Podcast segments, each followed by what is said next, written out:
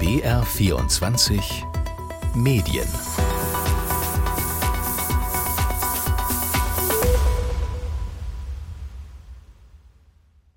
Ungläubiges Staunen, das war meine Reaktion, als ich letzte Woche die Berichterstattung der Süddeutschen Zeitung mitbekam. Die berichtete, dass im Rahmen von Ermittlungen gegen die letzte Generation auch das Pressetelefon überwacht wurde und somit auch Journalisten. Die haben aber über die Pressefreiheit einen besonderen Schutz. So ist das vor allem erstmal im Grundgesetz geregelt und dann noch in einigen anderen gesetzlichen Normen. Ich bin Nina Landhofer und ich möchte das heute in BR24 Medien genauer unter die Lupe nehmen. Welcher besondere Schutz ist das? Welche Normen gibt es? Warum ist dieser Schutz für die alltägliche Arbeit wichtig? Und wo sind die Grenzen?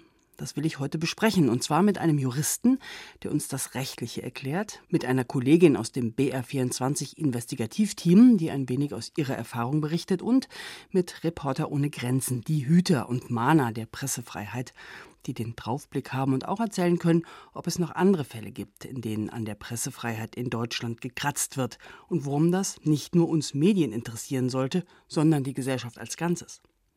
Und damit fangen wir gleich an. Ich habe mit Christopher Resch von Reporter ohne Grenzen gesprochen, die auf den aktuellen Fall der Telefonüberwachung bei der letzten Generation mit einer Pressemeldung reagiert hatten. Skandalös sei das. Bleiben wir kurz zu Anfang beim Aktuellen. Was genau kritisieren Sie? Es gibt gar nicht viel Verschiedenes zu kritisieren. Es gibt diesen einen Kernpunkt bei Abhörmaßnahmen, die auch Journalisten und Journalistinnen betreffen können. Das, das kann ja durchaus sein. Ne? Ähm, aber es muss grundsätzlich eine Abwägung stattfinden ob dieses ähm, Grundrecht auf Pressefreiheit, das wir haben in Artikel 5 Grundgesetz, ähm, das zu Recht auch ein hochgesetztes Recht ist, ne, ein Grundrecht, ob das tatsächlich niedriger wiegt als in diesem Fall das Strafverfolgungsinteresse.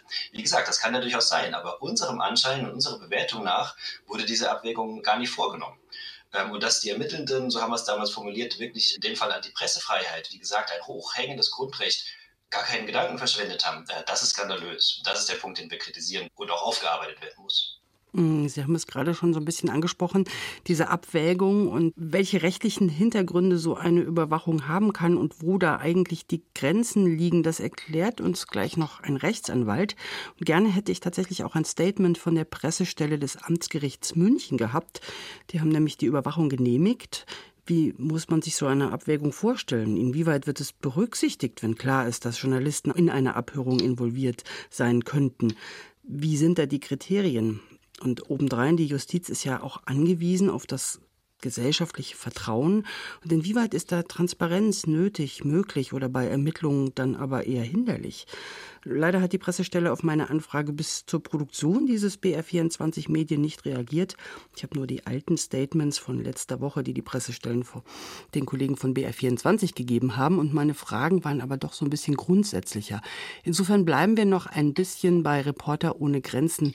Herr Resch, gab es denn in der Vergangenheit noch andere Fälle hier bei uns in Deutschland, wo die Pressefreiheit aus Ihrer Sicht eingeschränkt wurde? Also grundsätzlich ähm, beobachten wir das ähm, seit vielen Jahren natürlich stetig, dass die Pressefreiheit eingeschränkt wird. Weltweit, ja, auch in Europa, auch in Deutschland. Oft geht es gerade hier in Deutschland einerseits um so Dinge wie Zensur, also auch über, oder auch Überwachungsbefugnisse durch den BND. Ähm, da haben wir auch eine Verfassungsbeschwerde angestrengt. Aber wenn man mal noch konkreter reingeht, können wir zum Beispiel nach Lützerath schauen. In den Januar diesen Jahres ganz viele, also man spricht von mehreren hundert äh, Medienvertreterinnen und Vertretern, die da waren bei der, bei der Räumung des Protestcamps sozusagen auch dort und auch des Dorfes selber. Und wir haben eben mehrere Angriffe oder Übergriffe auf Journalistinnen ähm, beobachtet ne, Behinderungen von der Pressearbeit generell.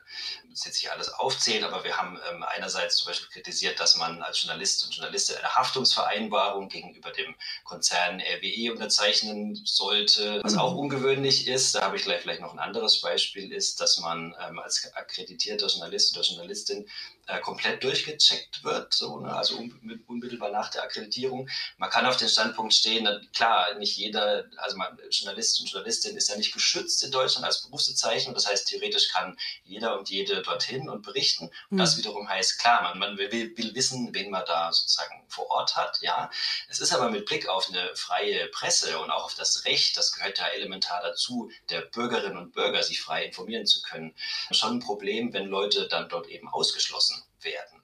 Und wir haben. Und das war der Fall auch, oder? Mhm. Also sind da. Ja, ganz genau. Das, das war in Lützerath der Fall. Ne? Also wir haben ähm, in zwei Fällen einen zeitweisen Entzug der Akkreditierung kritisiert durch die Polizei und in zwei weiteren Fällen einen unbefristeten Entzug der Akkreditierung im Nachhinein. Ne? Und nach unserem Verständnis ist sowohl Polizei oder auch das BKA, das Bundeskriminalamt, so war es nämlich bei G20 in Hamburg, gleich noch ein bisschen mehr dazu, dass das nicht die Stellen sind, die, die über die Akkreditierung ähm, von Journalisten und Journalistinnen entscheiden sollten. Sie haben G20 Hamburg angesprochen, das liegt schon ein bisschen zurück, aber auch da gab es ja tatsächlich große Aufregung um die journalistische Arbeit und Berichterstattung über diesen Gipfel. Da war auch die Polizei involviert. Kann man die zwei Fälle vergleichen? Also mit Blick auf dieses Thema der Akkreditierung eben schon. Also das ist nicht das Einzige, was damals äh, passiert ist in Hamburg äh, G20.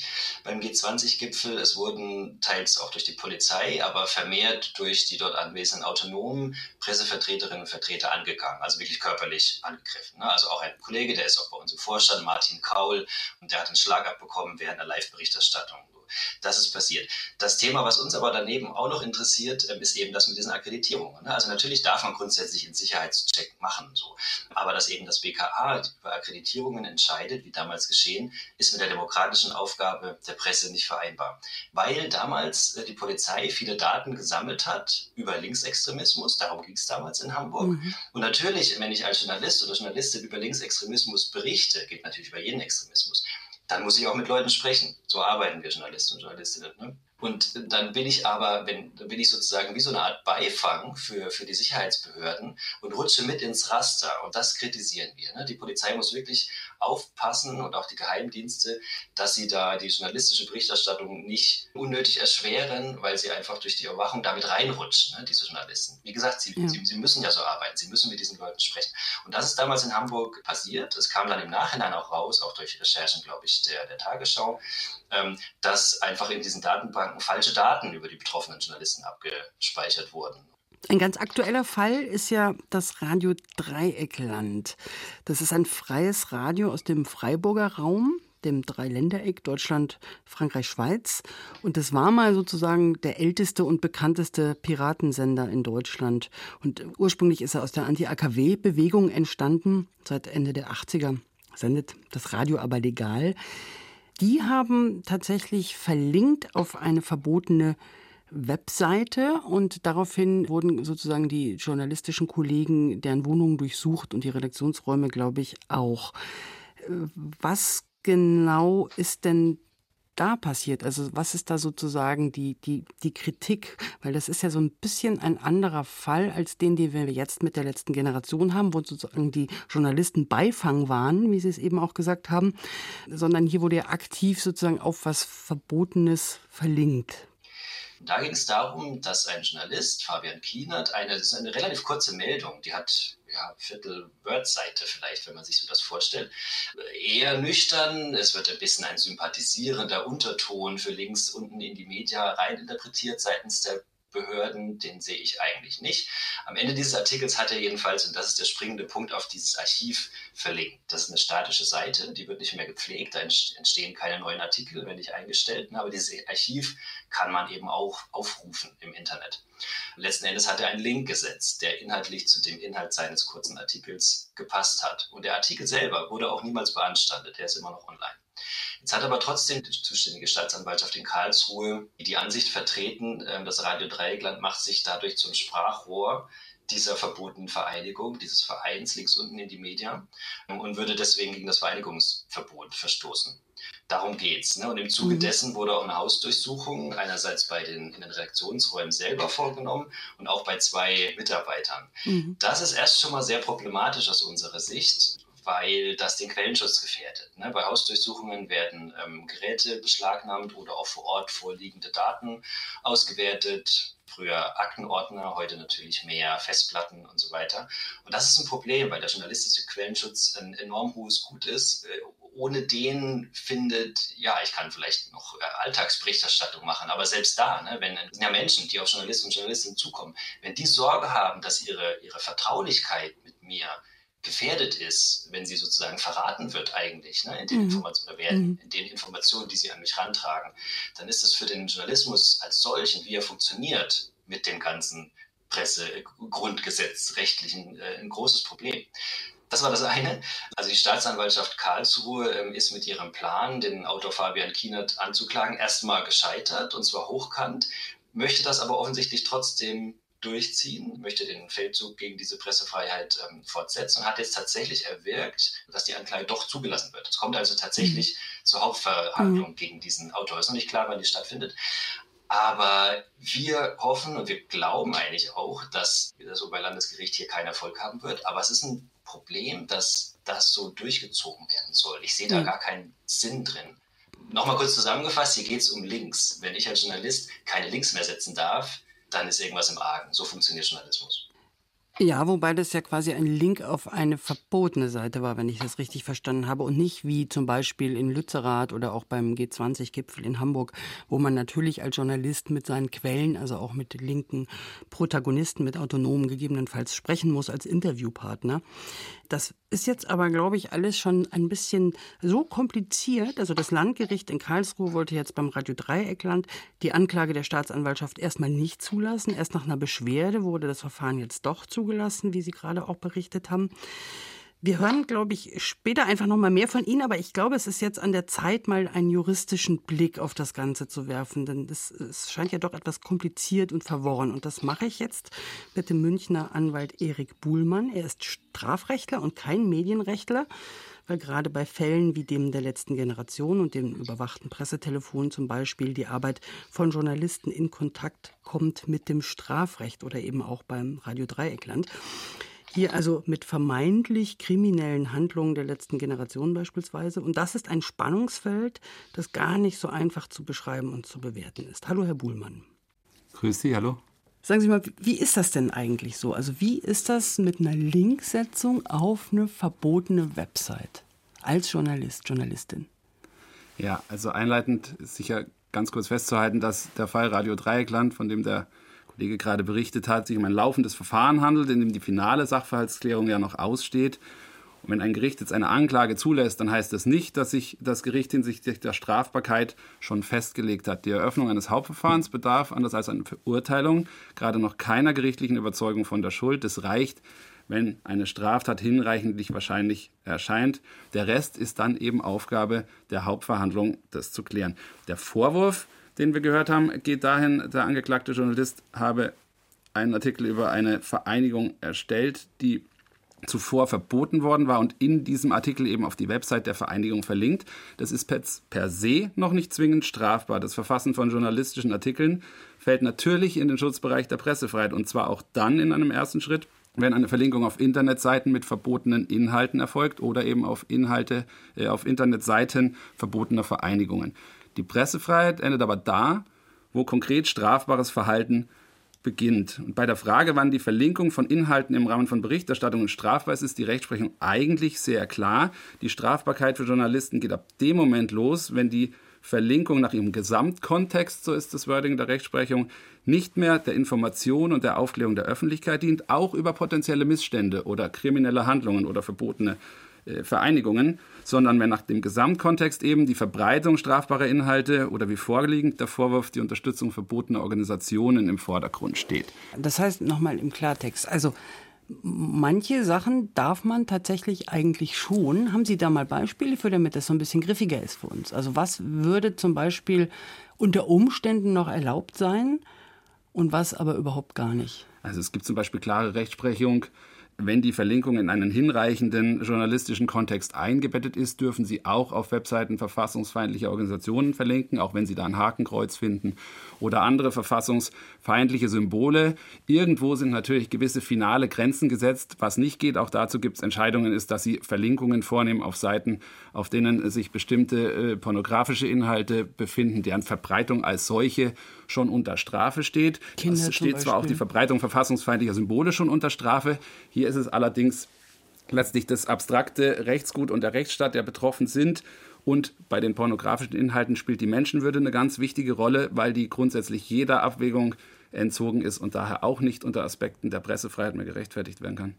Das heißt also, als Journalistin dürfte ich ein Foto von einer rechten Demonstration, wo irgendwie ein Hakenkreuzplakat hochgehalten wird, das dürfte ich veröffentlichen, aber eben bestimmte pornografische Sachen zum Beispiel nicht. Verstehe ich das richtig? Das haben Sie im Grundsatz richtig verstanden. Die Grenze ist, wie gesagt, da. Auch da ist die Rechtsprechung klar, wo Sie den Deckmantel des Journalismus oder der Berichterstattung nur dazu nutzen, letztlich Ihre eigenen strafbaren Ziele zu verwirklichen. Das ist auch die Abgrenzung hier.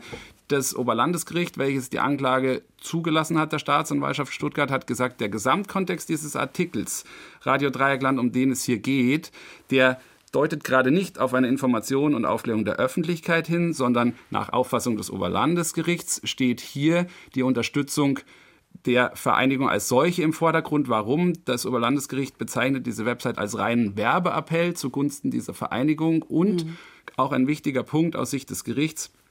Die Website, auf die verlinkt wird, ermöglicht auch die Einwerbung finanzieller Mittel zugunsten dieser Vereinigung, muss mich korrigieren, soll ermöglichen. Ob das am Ende alles tatsächlich der Fall ist, wird jetzt das Landgericht Stuttgart zu klären haben. Genau, Sie haben es gesagt, das ist ein laufendes Verfahren und jetzt lassen wir vielleicht einfach das Gericht mal seine Arbeit machen und schauen dann vielleicht einfach in einem Weilchen nochmal drauf, wie das da weitergegangen ist. Kommen wir vielleicht nochmal so auf den aktuellen Fall auch zu sprechen, ähm, über dieses Pressetelefon, was abgehört wurde mhm. von der letzten Generation. Was unterscheidet denn die beiden Fälle oder verbindet sie? Die Fälle unterscheiden sich eigentlich ganz wesentlich zeigen aber auf der anderen Seite auch sehr schön die beiden Bereiche, in denen Journalisten letztlich außerhalb ihrer eigenen Berichterstattung selbst von strafrechtlichen Ermittlungen betroffen sein können. Der Fall Radio Dreieckland betrifft die Frage, wann schlägt zulässiges journalistisches Handeln, zulässige journalistische Arbeit in unzulässiges strafbares Verhalten um sodass die Journalisten selbst zu Beschuldigten einer Straftat werden. Der Fall letzte Generation ist anders gelagert. Hier richten sich die Ermittlungen nicht gegen Journalisten, sondern ausschließlich gegen die Mitglieder der Organisation. Und die Journalisten sind hier nur mittelbar und ausschließlich deswegen betroffen, weil sie als Gesprächspartner in eine Telefonüberwachungsmaßnahme geraten sind. Darf man denn Telefone von Journalisten grundsätzlich überhaupt überwachen oder wie ist die Lage da? Also zunächst ist es so, dass Journalisten natürlich einen Anspruch haben, ungestört ihrer Berufsausübung nachgehen zu können. Das ist bei uns im Grundgesetz in mehrfacher Hinsicht verbürgt. Das ist natürlich die Pressefreiheit, die sowohl die Journalisten selbst, aber auch die Institution der Presse als solche schützt, aber eben auch die Berufsausübungsfreiheit der einzelnen betroffenen Journalisten. Dieser Schutz hat vielschichtige Ausprägungen, letztlich in allen Rechtsbereichen und insbesondere natürlich auch im Bereich strafrechtlicher Ermittlungen. Da sieht unsere Strafprozessordnung vor, dass Ermittlungsbehörden, wenn überhaupt, nur unter sehr hohen Voraussetzungen auf Informationen zugreifen können, die im Rahmen von journalistischen Tätigkeiten gewonnen werden. Es bestehen weitreichende Zeugnisverweigerungsrechte für Journalisten. Das heißt, sie müssen weder ihren Informanten preisgeben, noch über mit diesen besprochene Inhalte Auskunft geben. Auch sonstige Maßnahmen sind nur sehr eingeschränkt möglich. Durchsuchung von Redaktionsräumen beispielsweise oder eben die Abhörung von Journalistentelefonen selber sind außerhalb von Strafvorwürfen gegen die Journalisten selber faktisch nicht zulässig. Ist das tatsächlich ähm, immer Abwägungssache des, des einzelnen Richters? Es ist am Ende eine Abwägungssache und damit, wenn es hart auf hart kommt, natürlich auch des einzelnen Richters. Im Rahmen dieser Austarierung sind aber Gesetz und Rechtsprechung eigentlich sehr klar. Beide machen deutlich, dass es keinen grundsätzlichen Vorrang der Pressefreiheit gegenüber den Belangen einer wirksamen Strafverfolgung gibt, sondern dass regelmäßig eine Abwägungsfrage im Einzelfall ist. Dabei ist insbesondere maßgeblich, so sagt es unsere Rechtsprechung, wie gewichtig ist denn der Vorwurf, also welche Form der Straftat steht im Raum, wie hoch ist denn die Aufklärungswahrscheinlichkeit? Habe ich vielleicht andere, mildere Mittel, die weniger in Rechte und Grundrechte eingreifen, die mich zum gleichen Ziel bringen? Und wie hoch ist die Aufklärungswahrscheinlichkeit insgesamt ohne die Maßnahme, die ich schalte? Ich würde gerne noch mal ganz kurz zum Schluss darüber sprechen. Wir hatten tatsächlich natürlich auch auf der BR24-Seite darüber berichtet und in, ich habe mich ein bisschen durch die Kommentare geklickt und habe mir ähm, ein, zwei Kommentare mal rausgezogen wo ich Sie gerne fragen würde, wie Sie das denn als Jurist so beurteilen. Nämlich zum Beispiel auf der Seite von BR24. Da heißt es, wenn man als Presse durch Telefongespräche mit den Aktivisten in Anführungsstrichen Kenntnis von in Anführungsstrichen Straftaten mitbekommt und diese verschweigt, hat das meiner Ansicht nach nichts mehr mit Pressefreiheit zu tun. Im Gegenteil, die Presse läuft hier Gefahr, der in Anführungsstrichen Mitwisserschaft von Straftaten bezichtigt zu werden. Das sagt ein User. Was sagt der Jurist dazu, der Strafrechtler? Ja, also das ist ein weit verbreiteter Irrtum, dass man, wenn man Kenntnis von Straftaten oder geplanten Straftaten hat und diese nicht offenbart, als Mitwisser eben dieser Straftat sich selber strafbar macht. Das finden Sie in jedem zweiten Tatort, kommt das vor. Bei juristischer Betrachtung ist es aber unzutreffend. Das Gesetz kennt Anzeigepflichten für geplante Straftaten nur in ganz bestimmten Ausnahmefällen, für ganz bestimmte schwere Straftaten wie zum Beispiel Mord, Totschlag oder Raub. Die Nichtanzeige anderer Straftaten ist straflos. Dann habe ich noch einen zweiten mir rausgepickt. Da heißt es, warum wurde der Pressekontakt der letzten Generation abgehört? Weil dort auch über zukünftige Aktionen gesprochen wird. Deswegen dient dies der Gefahrenabwehr. Der Gesetzgeber sieht das ausdrücklich vor, das meint ein User. Wie ist es mit der Gefahrenabwehr? Also die Aussage, wie Sie sie gerade zitiert haben, die ist schon deswegen so nicht zutreffend, weil die Abhörmaßnahme vorliegend, der im laufenden Ermittlungsverfahren, also zur Aufklärung von Straftaten gegen Beschuldigte geschaltet worden ist. Es ist aber richtig, man kann ausnahmsweise auch präventiv im Wege der Gefahrenabwehr abhören. Das geht aber nur, wenn ganz gewichtige Rechtsgüter wie zum Beispiel das Leben bedroht sind und auf andere Weise Aufklärungsmaßnahmen überhaupt nicht möglich sind. Und auch dann geht es hier primär um die Erhebung personenbezogener Daten wie Identitätsfeststellungen und solche Sachen und weniger um die Inhalte der Gespräche. Also da geht es dann darum, ob jemand plant, jemanden umzubringen und nicht, ob man sich auf die Straße klebt oder so. So können Sie das sagen. Das ist also alles gar nicht so einfach mit den Juristen und den Journalisten. Und es ist auch nicht immer so eindeutig, wie man das oft so landläufig meint, haben wir gerade gehört, wie man meinen mag.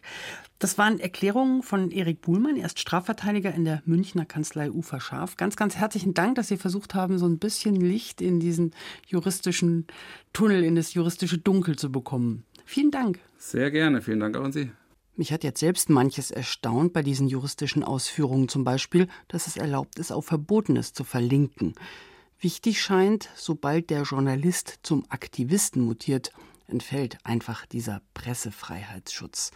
Aufhänger für unser heutiges BR24 Medien ist ja der aktuelle Fall von der letzten Generation, bei denen unter anderem das Pressetelefon überwacht wurde, weil gegen die Gruppierung ermittelt wird. Wie solche Aktionen unsere Arbeit kompliziert machen, das habe ich Verena Nierle gefragt. Sie leitet das Investigativressort bei uns beim Bayerischen Rundfunk. Ich habe sie gefragt, wie geht ihr mit Informantenschutz um? Informantenschutz ist unsere Lebensversicherung als Investigativteam. Und sich immer wieder daran zu erinnern, wo Gefahren lauern, wie man in welchem Fall kommuniziert, das ist wichtig. Wir haben schon vor einigen Jahren Leitsätze für unsere Arbeit formuliert. Da heißt es, wir tun alles, was in unserer Macht steht, um Informanten zu schützen. Das haben wir aufgeschrieben und versprochen und das wollen wir einlösen. Wichtig ist, es gibt dabei kein Schema F. Quellenschutz variiert von Fall zu Fall und ist immer das Ergebnis einer Risikoabwägung. Wie gefährdet ist der Informant? Ist er der Einzige, der die Informationen hat oder gibt es einen größeren Kreis von Eingeweihten? Welche Folgen drohen, wenn er enttarnt wird? Steht sein Job auf dem Spiel? Drohen ihm juristische Schritte oder gibt es sogar eine Gefahr für sein Leben? Und ganz wichtig, welche Möglichkeiten hat die andere Seite, die nicht will, dass die Informationen ans Licht kommen? Sind das große Unternehmen oder gar Staaten? Wir haben gerade erst eine umfangreiche Recherche veröffentlicht, wie China die Welternährungsorganisation für eigene wirtschaftliche und geopolitische Interessen nutzt. Die Recherche geht auf einen Insider zurück. Welche Methoden wäre China wohl bereit anzuwenden, um das Leak zu finden?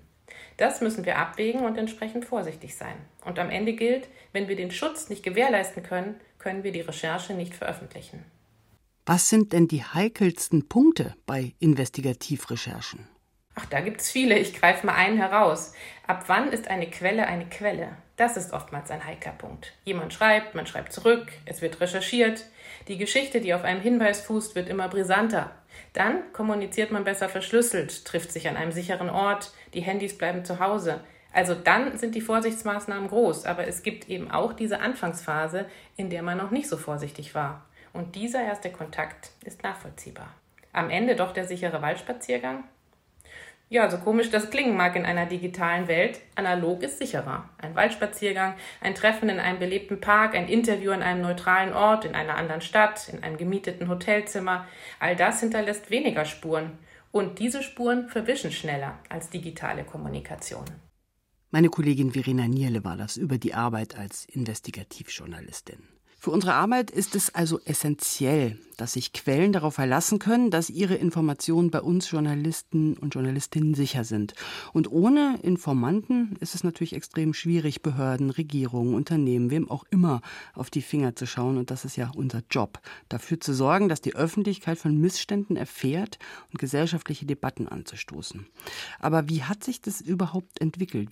Das habe ich Christopher Resch von Reporter ohne Grenzen gefragt, den wir zu Beginn der Sendung Sendung schon mal gehört haben. Journalisten als Geheimnisträger, wie ein Pfarrer zum Beispiel. Woher kommt das historisch?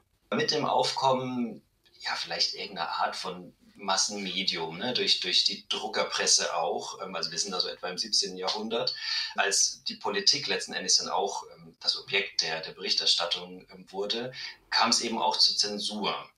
Äh, also begannen repressive, restriktive Maßnahmen gegen die Presse. Also diese ganze Idee der Pressefreiheit hängt damit zusammen, wie sich die Presse generell entwickelt hat. Und dann entstand irgendwann auch ein Verständnis dafür, dass Journalisten und Journalistinnen, gerade auch wegen der Anfeindungen, die da auch kamen, ne, schon immer hat man über den Journalisten als auch, auch Schmierfink gesprochen letzten Endes, mhm. ne, der irgendwie mhm. nichts anderes könne, als da irgendwie vor sich hinschreiben und seine Kritik in die Welt schreiben. Und dann hat sich sozusagen auf der anderen Seite entwickelt eben, dass man das ein bisschen schützen muss, weil man diese Informationen ja auch braucht. Ne? Also ähm, es gehört ähm, elementar dazu, egal wie ein Staatswesen verfasst ist, äh, dass Informationen kursieren. Da redet man noch gar nicht über dass Informationen auch irgendwo immer anstoßen letzten Endes ne, an irgendwelchen Ecken, klar, aber an sich ist das, ist das eine der Grundlagen. Ja, und da ist ja sozusagen im Nachgang auch das Vertrauen der Gesellschaft an die Medien dran gekoppelt. Äh, ja, vollkommen richtig. Es, es, geht Hand in Hand. Ähm, es ist grundgesetzlich festgelegt, dass ich mich aus freien Quellen ungehindert ähm, informieren kann. Es, man könnte viele Beispiele nennen, warum es so wichtig ist, dass die Medien frei berichten können. Ganz sprechendes, das mir sofort einfällt, ähm, ist in Demokratien, na, kann man drüber streiten. Vielleicht nicht das relevante Thema, aber wenn wir äh, in die Ukraine und nach Russland gucken, Russland den Angriffskrieg führt. Es ist elementar in solchen gefährlichen Lagen, ah, das gilt vielleicht auch bei Demonstrationen wie in G20, bei G20 in Hamburg, immer aktuell informiert zu sein, was gerade passiert. Also da kann das Wissen über das, was gerade vor sich geht, ähm, also können Informationen letzten Endes tatsächlich lebensrettend sein.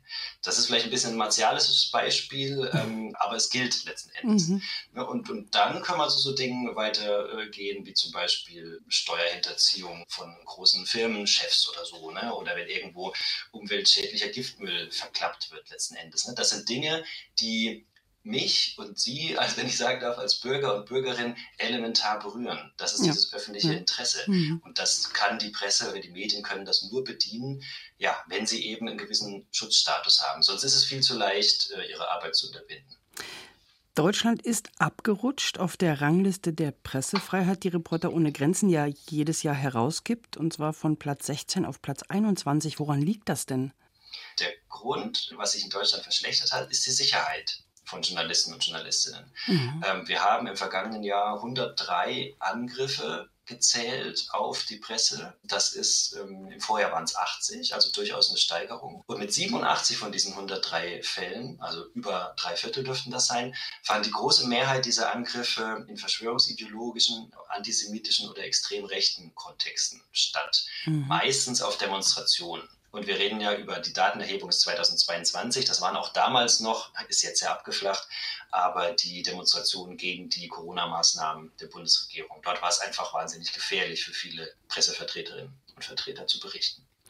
Genau, das waren dann tatsächlich die Zeiten, wo auch die Kolleginnen und Kollegen teilweise nur mit Sicherheitsschutz auf Demonstrationen gehen konnten, um zu berichten.